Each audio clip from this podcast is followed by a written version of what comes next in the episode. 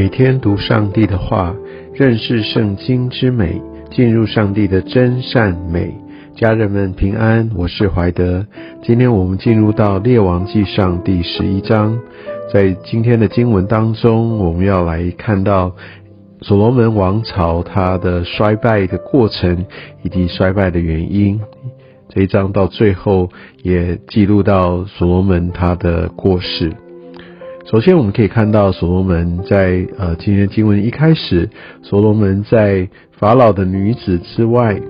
又宠爱许多外邦女子啊，所以我们可以看到所罗门用了非常多的这个政治联姻的手段，为了要来巩固呃他在外交上面的权力跟安定，所以他就呃明明知道在摩西律法当中啊不可跟这个呃教外之人，就是跟外邦的女子联姻，但他自己呢就成为这样的一个榜样，立下这样的一个不好的恶例。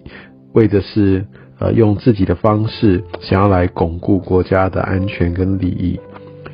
用政治的利益来小看上帝的保守，这等于是轻看神，呃，他在以色列当中掌权的这样的一个地位。那我们可以看到，在第二节这边特别，呃，说到神怎么样来看待这些事，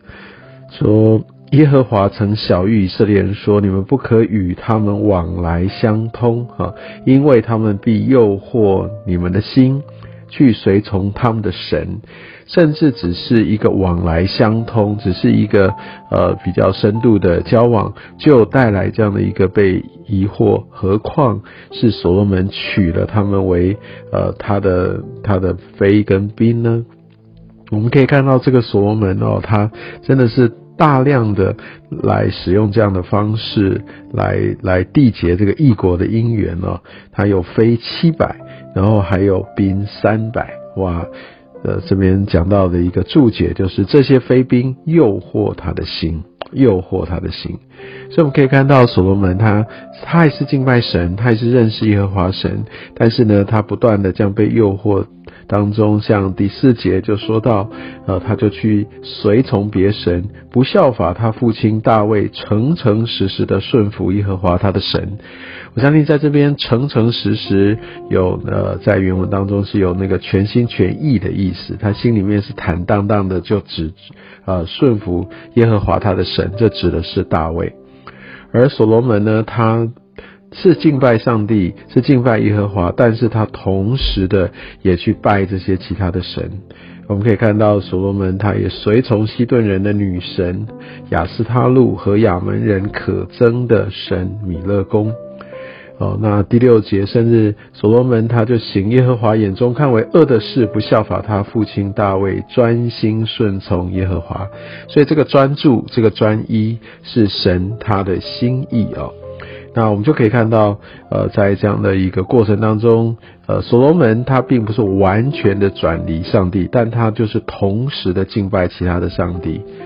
所以这也是在我们生活当中，我们也需要常常被提醒的。我是真的这么专一的来顺从神，来跟随神，还是我同时就是我在我我信靠上帝，我相信上帝，但是我还是用自己的方式，用世界的方式，或者用我心中觉得那最重要的这的一个一件事情或一种模式来取代了神呢？我们往往有些时候会用自己的心意来做决定，而。把神的法则放到一边，我想其实这样的处境，也就是像所罗门他所在的处境，他没有否认耶和华神，但是他却去随从别神，用别神的这些的法则，用这世界，用或者我们的野心，或者用的呃我们心中的一个梦想，来取代上帝应该有的地位。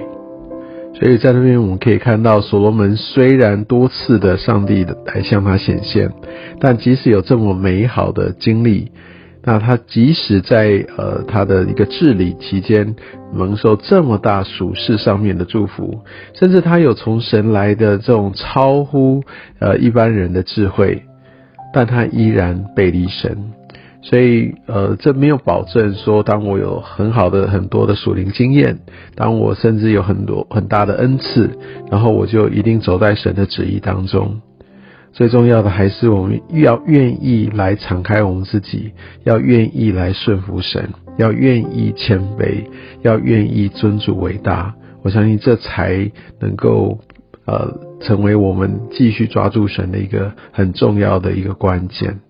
从十四节开始，我们可以看到耶和华他就使这些的仇敌兴起，为了要来攻击所罗门。相信他背后的心意也是要让所罗门能够回转。但我们可以看到，呃，在这样的一个过程当中，其实神都呃常常他会使用外族的人，甚至我们旁边所谓的一个呃外面的敌人。啊，我不是为了要来做主攻击我们，更重要的是，我们透过这样的一个呃这样的一个特别的困难等等，让我们可以转回到神。但我们可以看到，所罗门他至终都没有转回。那我们可以看到，在嗯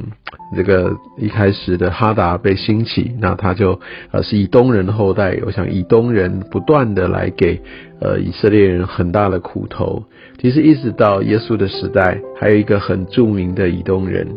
那他几乎要把耶稣这个出生之后要杀了。其实他就是西律大帝，西律大帝他就是以东人。哦，他是以扫的后裔，他们世世代代与呃以色列为仇。那我们可以看到，呃，他到呃埃及法老那边，呃，法老收留了他们。我想这也是有一个呃法老的一个权谋哈，他希望用权力来扶持这个他的竞争对手的敌人哈，为了要能够做一些的制衡。